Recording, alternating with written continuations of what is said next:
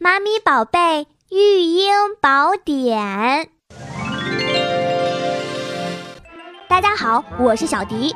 美国每年有超过六万名五岁以下儿童由于误服或者是过量服用药物而被送去急救中心治疗。